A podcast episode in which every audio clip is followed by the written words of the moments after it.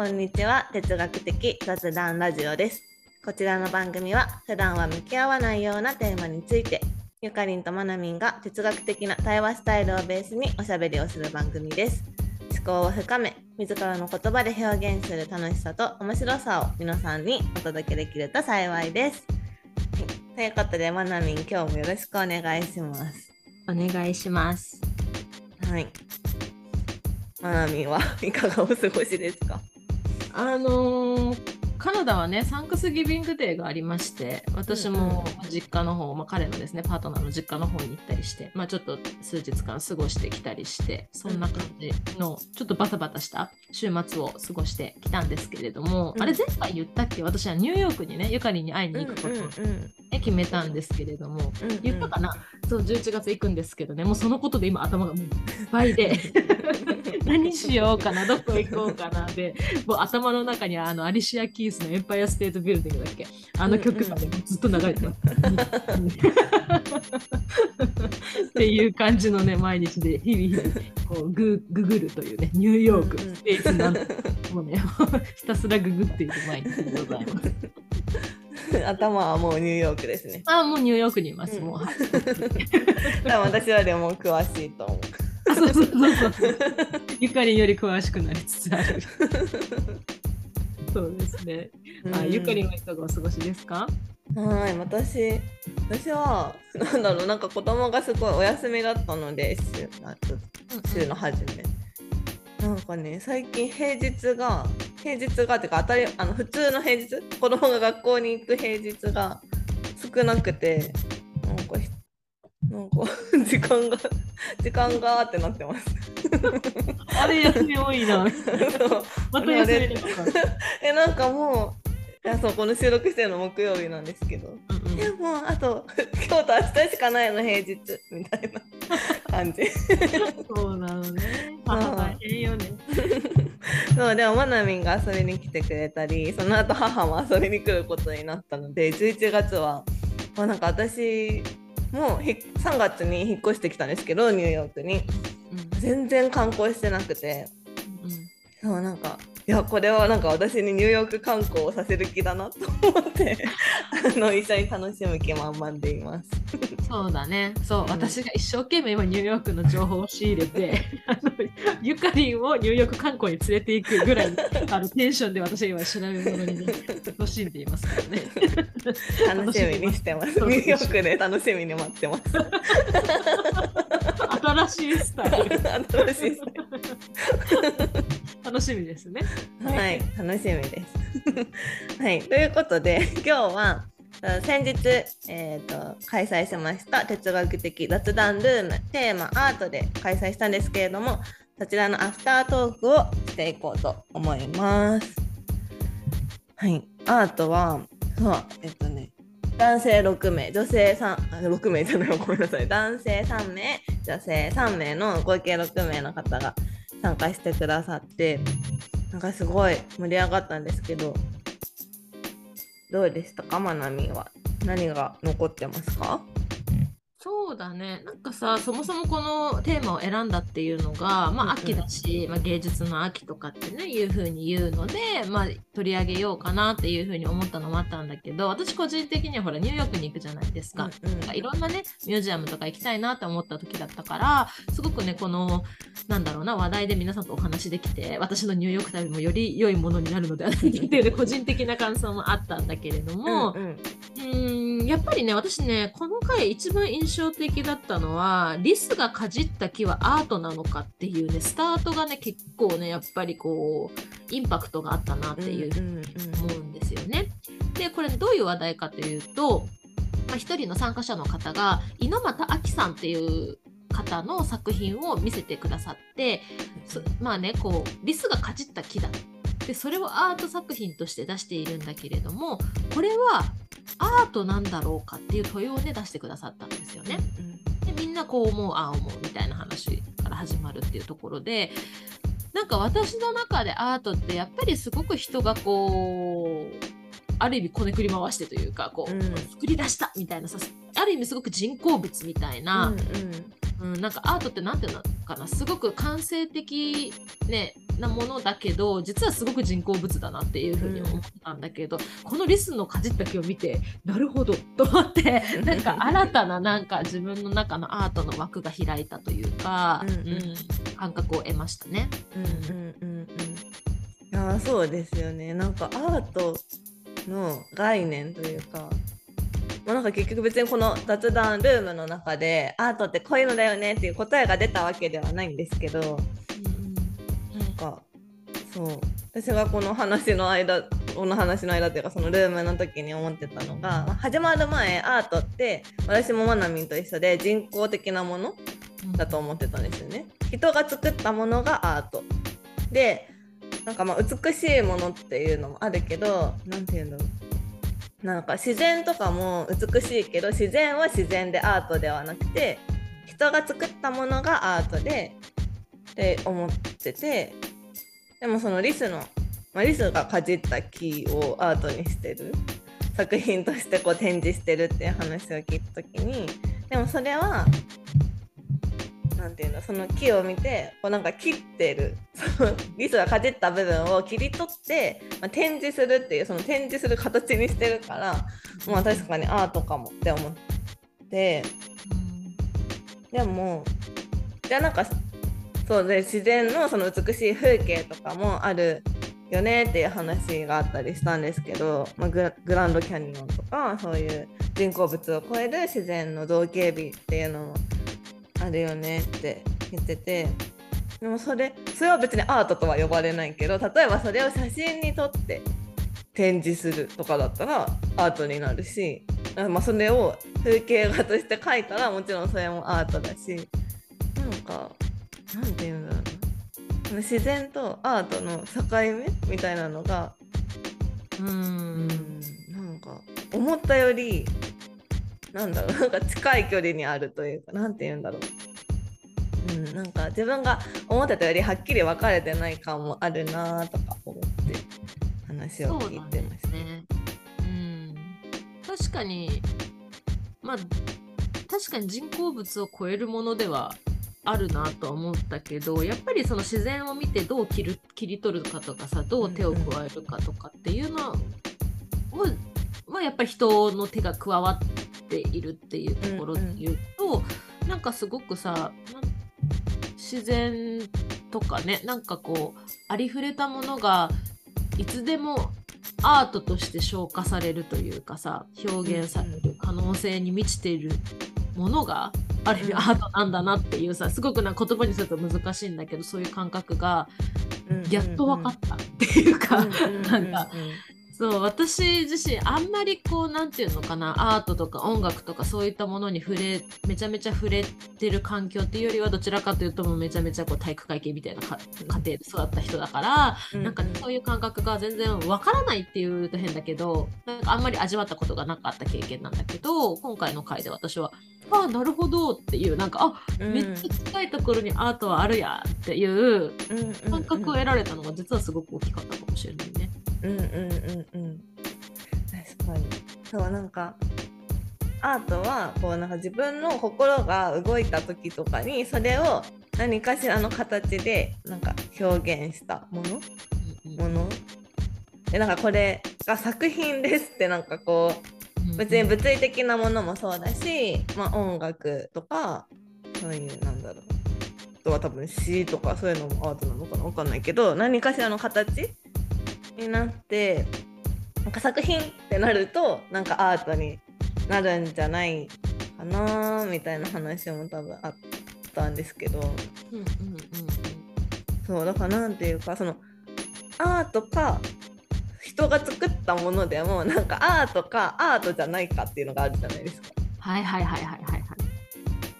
例えば、まあ、あのその当日の話で出てたのは子供たちがなんか椅子とか木を持ってきて何かに見立ててなんかこう遊ぶとかなんかあれに見えるねっていうとかこう組み立ててみるとかなんかそういうのもあるけどそれは別にアート作品とは多分誰も思ってなくて。だからなんかその作者というか作った人があれはアート作品ですって言い張れば 結構アートになるんだなっていうのを思ったんですよ。そうだね。なんかだから作品アートっていうのもちょっと実はうん。差差があるのかもね。なんかさ、うんうん。作品割と意図的にさこれが作品ですって感じだけどうん。なんかアートはもっと漂っているものなのかもしれない、うん。ゆかりの話を聞いてうんうんうん。あと感覚なのかわかんないけどなんていう表現が正しいのかちょっと私はわからないけど、うん。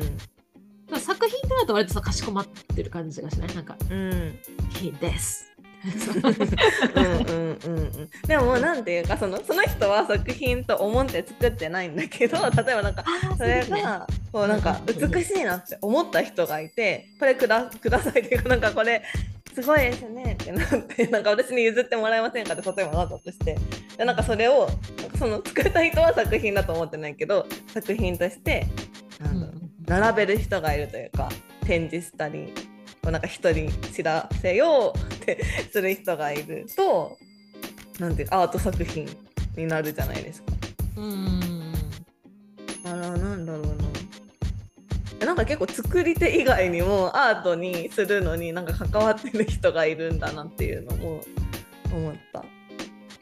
そうね。あのさこれさこれは後半で出てきた話なんだけど今ブラジルでは予作ブームらしいっていう話じゃないですか？うんうん。私はそれ知らないんだけれどなんかねブラジルのなんか飲み屋かどっかでは若者たちが予作をめちゃめちゃなんかこう踊ってんのか歌ってんのからしいっていう話だったじゃん？でさなんかそのアートとか音楽とかそういったものに関して評価には幅があるっていう話が出てる。けど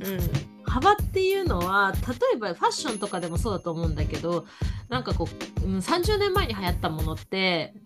なんかこうまたリバイバルしてくるみたいな部分があったりするじゃないですか、今なんかルーズソックスが流行ってるんでしょまたへえそうなんだ。でもねカナダで見たんだあ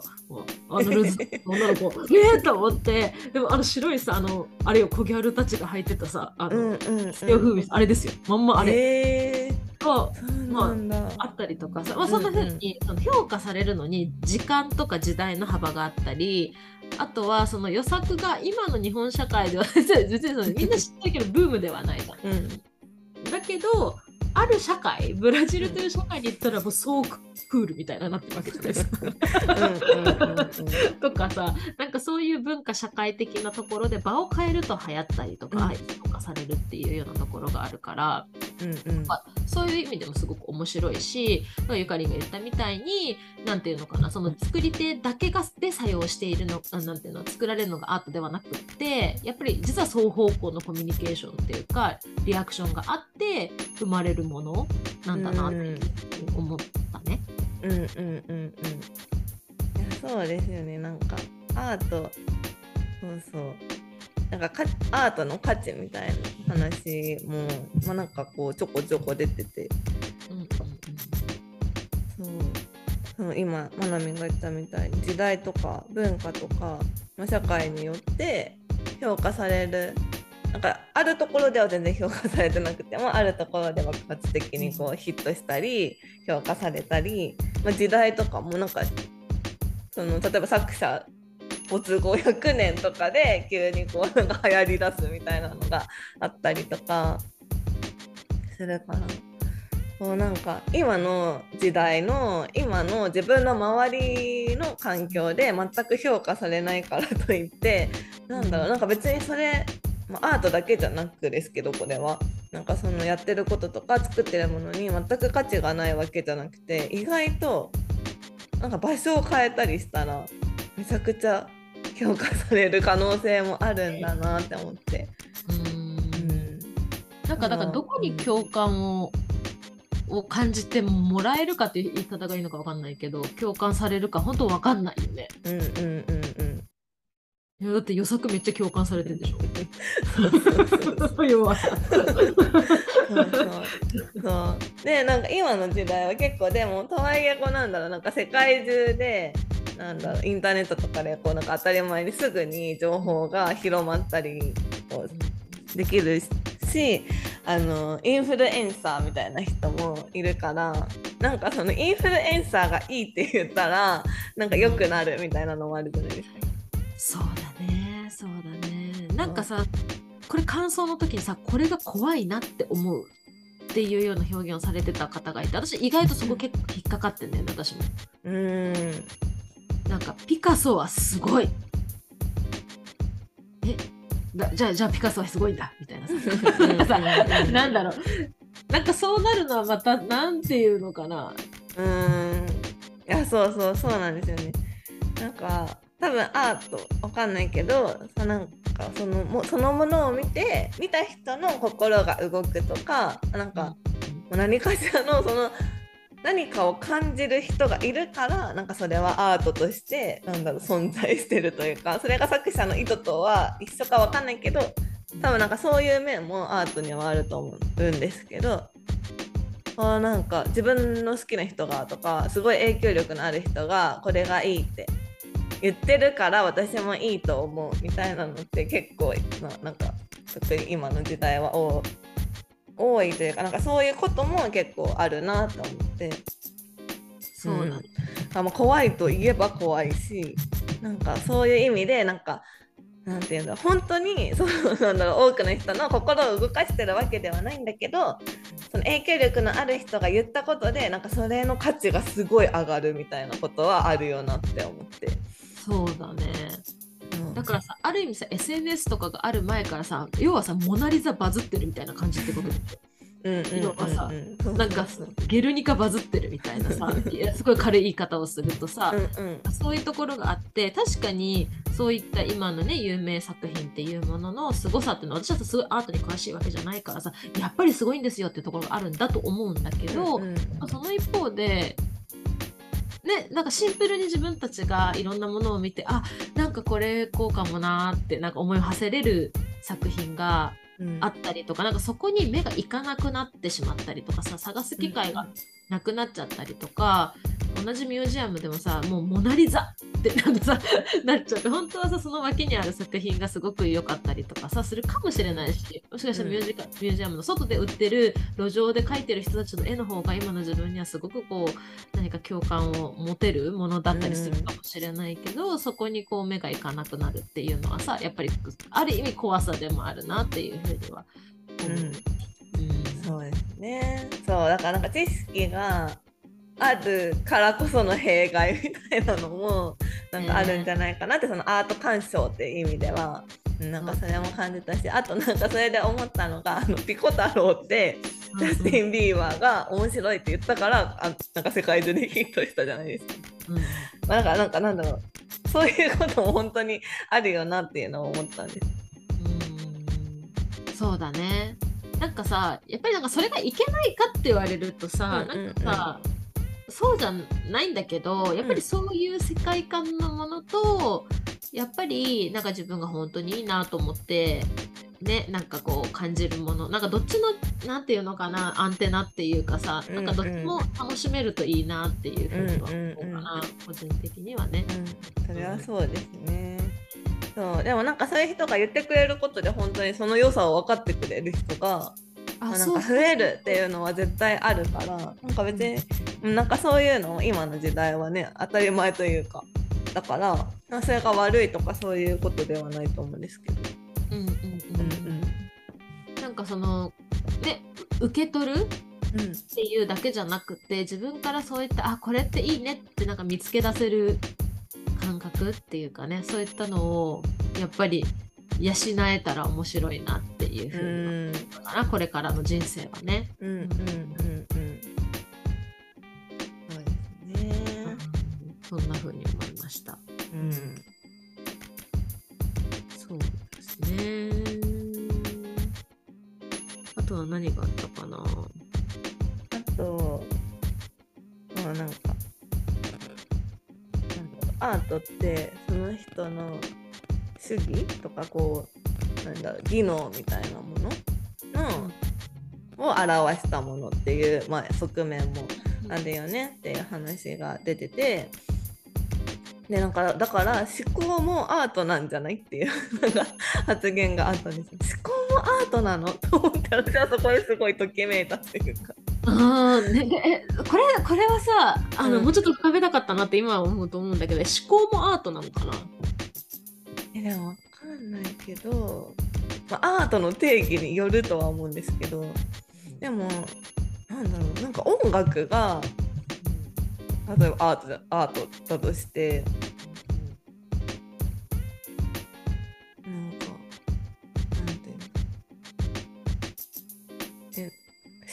なんかなんていうのえ詩とかってアートなのかな？詩も文学アートみたいな感じなんじゃないかな。そうなってくると、まあ、確かに思考もアートといえばアート。たださ、うん大きな違いはさ、思考はさ、頭の中にあるだけであって、その思考が反映されたポエムだったりだとか、絵とか音楽っていうのはあると思うけど、その思考だけでもアートとして成立するのか。思考だけだとアートじゃないですよね。多分なんか他の人に見せれないから。思考法？はアートなの？思考とか感じたこととかその自体はアーアートの源泉っていうかさそこではあるかもしれないけどこう感動したこととか、まあ、怒りとかをこう作品にぶつけるみたいな。うん。でそれが例えば絵画になることもあるし彫刻になることもあるし音楽になることもあるし、まあ、写真になることもあるし詩になることもあるしただの文章になることもあるじゃないですか。その人、うん。思いを。そうだね。とかまあ言葉。喋る言葉になるとか、そうなると、まあ、アートとも言えるのか。そうだね。それをだからこうだ何かしらでこう還元した時にはアートとしてうんうん出るね。確かに確かだからこの音声配信もアートなのかもしれない。に。えー。そうなんですかみたいな感じだけど。作品ではある。ねうんうん。なんかさちょっと話があれなんだけどうんうん。あの私最近ちょっと写真とかのことをねあの、うん。勉強したんですけど同じ双子ね。あの双子、まあ同じ双子お同じ本当に同じ兄弟とかじゃなくって、まあ、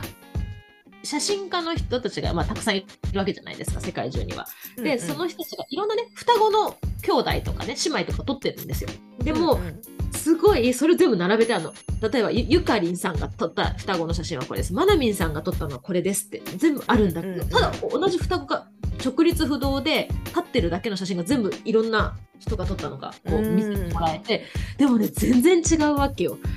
でなんかこうゆかりんが撮ったのはすごく多幸感にあふれてるとかでうんうん。でもまなみんが撮ったのはなぜか物悲しさ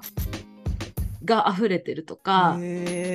へすごく怖く映るの全部とか なんかなんかだからその人のーなんていうのかな思考とか感じ方とかを超えてその人の人生みたいななんていうのかな感情みたいなものがすごくそういう写真に現れてたのね。あこの人はきっとすっげえハッピーな人間なんだな とかすごく幸せを求めてる人なのかわかんないけど、っていうのだったり、この人は全て世界に対して疑いを持ってるんだなみたいなのがすごく分かったりするわけさ。すごく面白くってねその比較って、うんうん。うんさっていうのを考えるとなんかなんだろうね。うーん。今話をしてきたなんだろうな思考ななんだろう、まあ、全ての人がさ自分の人生を生きてきてそれが幸せとか不幸せとかなんか楽しいとか悲しいとかいろんな感情があると思うんだけどなんかもうそのままの自分の人生全てが何かしらで写真だったり詩だったり何でもいいから表現するとそれが作品として成り立つっていうのがすごくアートの平等性というか、なんかいいある意味いいものだなって私最近感じていて。うんなんか結局さそのさすごく世界に対して怪しさなんか疑いを持って生きている作家さんが作った写真がなんかですごく美しいとは変なんだけどなんかすごいわけよ。やっぱり独特の世界観でさ。でもそれが評価されるっていうさある意味不幸な 感覚ってすごく今のさ社会で生きてるとえポジティブになろうよとかって言われがちだけどでもそれがアートの世界では評価されるっていうさうん。なんかこの世界は面白いって私が思って うんうんいるんだよね。だからすごくどこまでもある意味本当に自由なうん空間なのかもしれない。うん。うん。うん。っていうふうに私は最近ねそういうふうに、うんうん。なんか本当に心が動いたことを伝えたい思いで出てきたのがアートだよっていうところで言うと、うん。何もポジティブな気持ちだけじゃない、うんそれが怒りだったりとか、悲しさだったりっていうこともあるしうん。でなんかね私なんかの音音声配信でなんかクリエイティブディレクターか誰かの人がなんかねニューヨークにずっと住んでたか留学してたかみたいな人がいてでその人が言ってたのがアーティストっていうのはいいやつはいないって言ってて なんかやっぱりみんな怒りだったり社会に対する何かとか自分にの人生に対する何かとか過去とかにもうめちゃめちゃとらわれまくっててそれをアートとして表現しているから、なんかだからこそなんかそういう作品が出来上がってるっていうところうんをあえて見て会ってみると みんなこじらせていたりするっていう話をしていていや面白いなと思ってた。もちろんいろんな人がいるよと言って、うん。いやなんか面白いと思ってうん 確かになんか自己表現というか自分を、まあ、表現する手法が、まあ、なんか人それぞれにあってそれが、まあ、なんかいわゆるアートと呼ばれるものである人もいる。そうだね。しやっぱりそのなんかなんて言うんだろう、まあ、それアートに限らずだと思うんですけどやっぱりなんか何にしても本当にもうただの SNS の投稿とか、まあ、こういう音声配信とかにしてもやっぱりなんかその人の人柄とかなんて言うんだその人の心に抱えてるものじゃないけどこうなんか信念とかあのなんて基本的なものの見方とかそういうのってなんか同じ内容はなんかまあふ一緒なんだけど人によってやっぱりその裏にあるものがやっぱりちょっとにじみ出ると思うんですよね何でも。うんそうねそうでやっぱりそのアート作品ってそのいわゆるアートってなると多分そういうなんか別にそれは負の感情でも負の感情の方が多分そのポジティブな感情より強く抱きやすいと思うから。だからやっぱりそういう意味では負の感情とかそういう負のエネルギーみたいなのをさん持ってる人の方がそのエネルギーのある作品を作れるんだろうなとは思います。そうだね。なんかさそれはあるかもしれないね。なんかさほら日本のさ演歌とかもそうじゃないですか。すごい悲しいさなんか変な男に捨てられて なんか港のなんかどっかでなんか泣いているみたいな歌詞とかあるじゃないですか。なんかああいうのってさ本当はさなんていうのかな。よ世にはあまり出ないじゃんその怒りとか悲しさって結構やっぱりみんな控えるものがやっぱりアートとしてひょこうなんて表現されてるからこそみんなが共感をするみたいなさ、ところ、なんか自分がさ全ての人とかアーティストでそれを表現できたらいいけどそうじゃないからこそ見てあなんかわかる なんかわかるよみたいなさなんかさその港で捨てられたわけじゃないんだけどその気持ちはわかるみたいなさ こととかさうんうん。うん共感するんだろうなっていうふうには思うからうんもし何かこうある意味ねネガティブな出来事があったりとか怒りが湧き出た時に何かちょっとその勢いで何かやってみると あのなんかアートとして 成立するかもしれないよみたいなさ確かに。ななんかなんか手法を持ちたいものですね。うん、そうですね。だから怒りとかが多い人ほど、そのなんかストレス発散じゃないけど、発散の手法として一個その作品を作るみたいなものを持っとくと、なんか意外とアーティストとして なんか活躍できるのかもしれない。うん。うん、そうだね。なんかほら歌手の人でも言うじゃん。なんかさ一個恋愛が終わるとあいい詩が書けるって思ってしまうんですよ。っていう。ああいみょんだったっけ？なんか言っててさ。うん、あなんか切ないけどあでもそうなんだなと思って。うん、なんか幸せな時よりそういう時の方がやっぱりいい詩が出てくるみたいな言ってたからさ。ああ、うん、うん、そん。な思いましたけどでもなん。かさ一方で私最近思うのはそのアートってさ音楽とか絵とか写真とか、まあ、詩とかねそういったもので捉えられるん。だけどすっごく広くアートっていうところを捉えると例えば自分のビジネスを作るとかうんうんあとは誰かとのコミュニケーションを取るとか実はそこにもその自分の感情だったり信念だったり、なんだろうな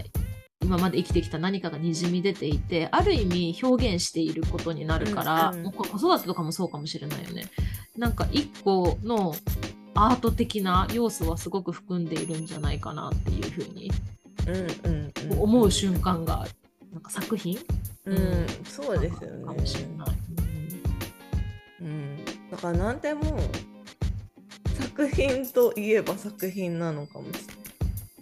そうだね。すっごくさ、うんやっぱこれはいろんな視点があると思うからさいやいやそれはアートじゃないみたいになるかもしれないけどさ、うんなんか広く見るとさ私たちは何かを表現していてアウトプットをしているからさ、うん。そしたらねそういう要素は入ってんじゃないかなって。うんうんうん。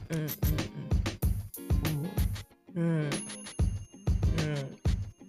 いや本当になんかもはやなんか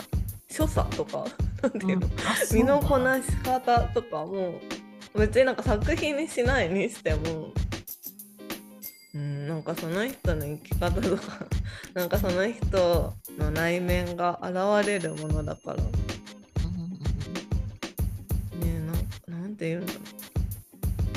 なんかアートかどうかは置いといて なんかアートは一個の自分の、まあ、なんか内側を表現する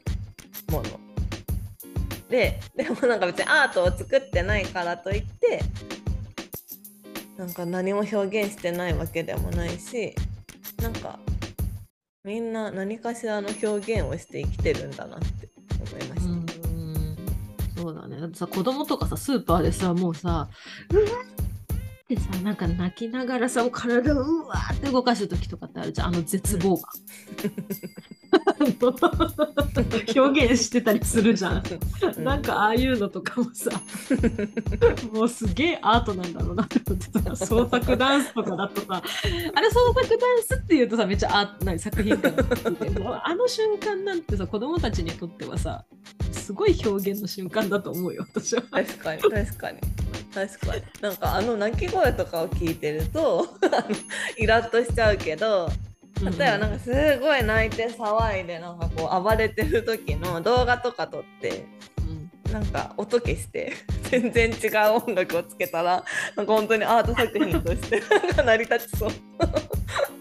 そうだよね。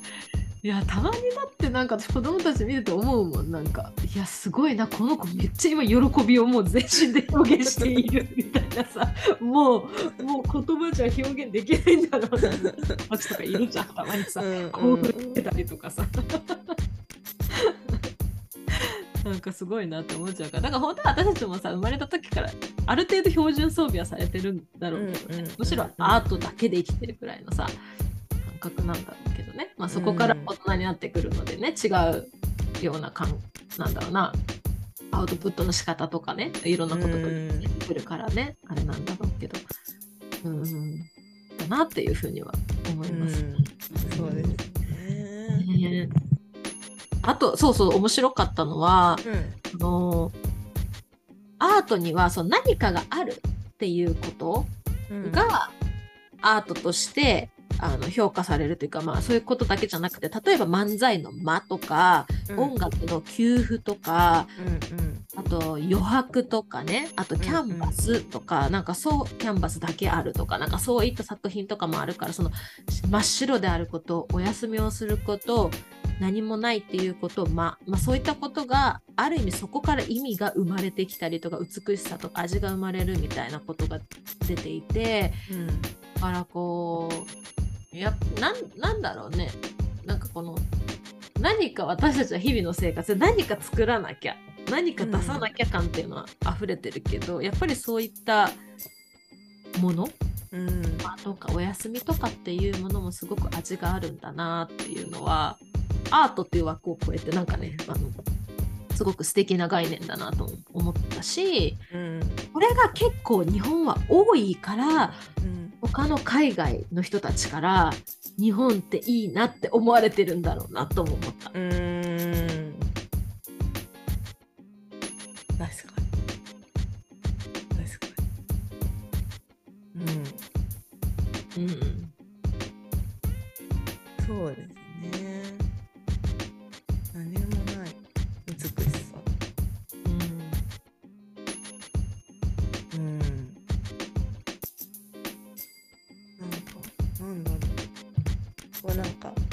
無 なんていうんだろう無我の境地とか。なんていうの、そのなくすみたいな。何もないっていうところからなんか始まることまあ、アート以外にもあるなと思って。うん。だしなんだろう。うん、なんかこうちょっとなんか今うまく言葉にできないんですけど。こうなんか余白余白っていうのも大事だしなんか本当に何もないみたいな。なんていうんだろう。なんか何もないってすごいですよね。な なんていうんだろう。なんか何もない場所になんて行ったことないし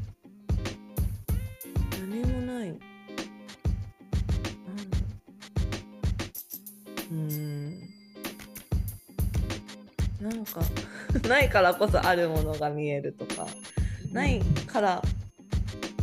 なんて言うんだろうな。なんかでも本当になんか無っていうのはすごいなんだろう。いろんなものを逆に活性化させる、うん、役割役割っていうか効果がある気がするなって。そうだね。うんなんか引き立てるっていうかさ。うん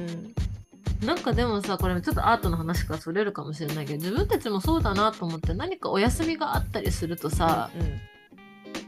日々の生活が引き立つ部分とかもあったりするじゃん。で距離感とかもそうじゃんね。誰かとの距離感があるからこそ会った時の瞬間が引き立てられるとかさっていうのはやっぱりあるなって思うからなんかこううーん自分の中でもその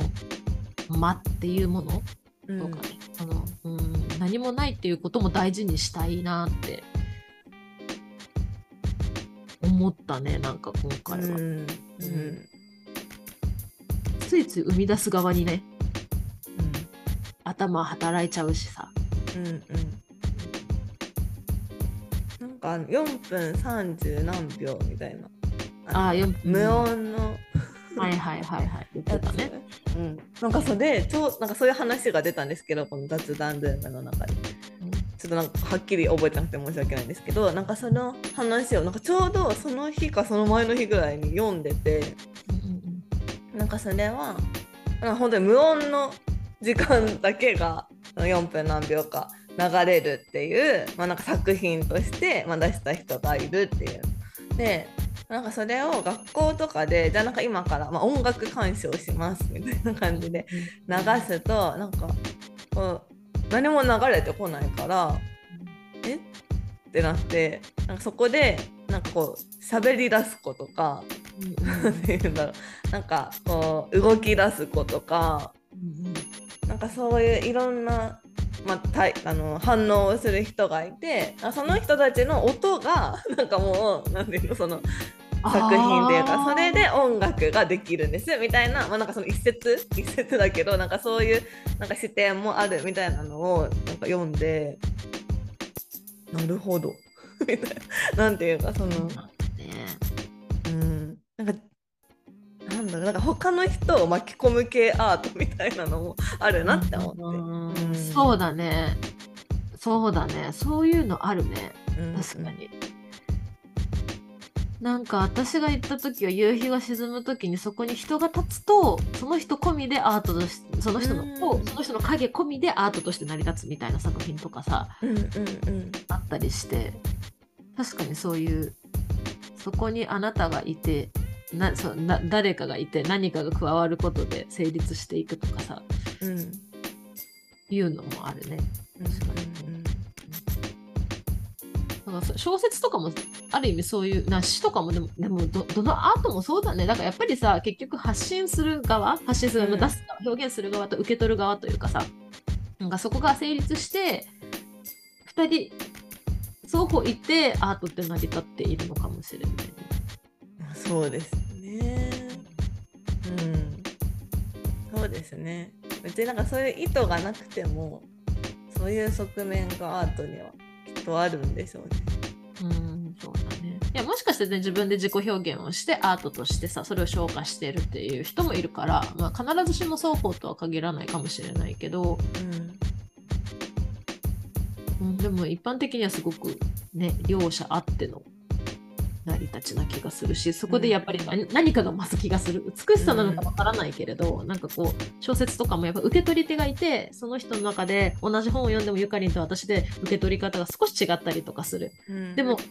それがやっぱり面白さであって良さであるっていうさうんうん。なんだろうなっていうふうには思いますね。そうですね。なんかそういう意味ではなんかどの作品にもその受け取り手にあの任せられてる余白みたいなのがうんうんうんうんあるんだなーって思います。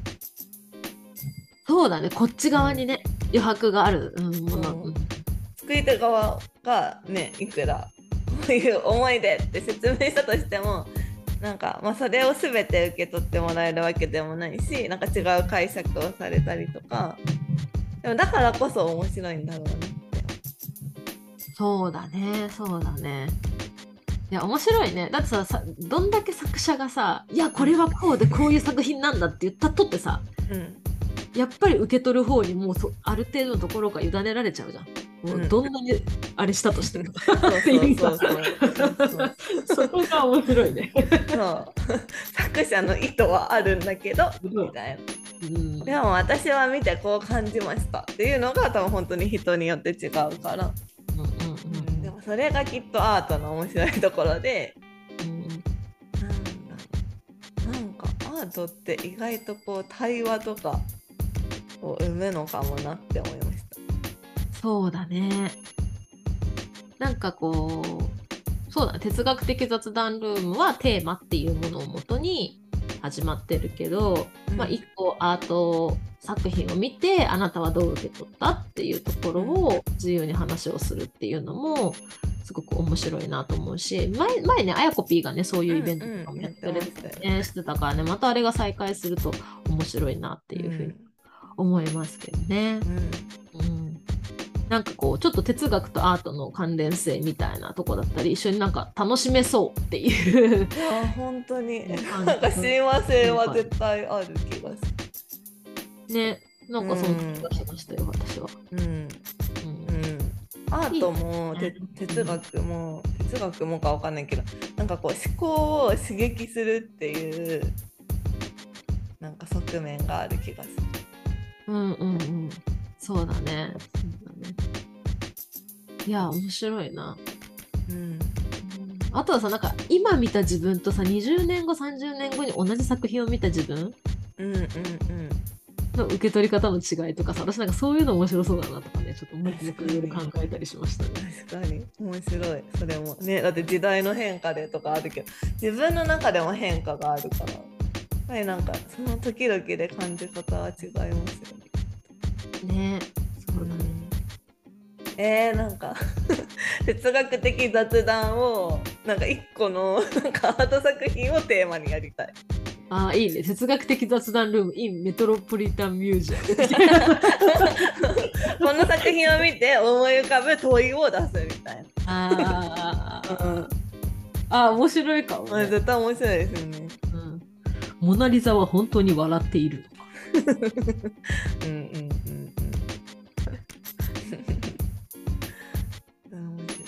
い。いや、面白いんじゃないですか。全うん然知らない作品とかでやりたいね。そう全然知らない作品で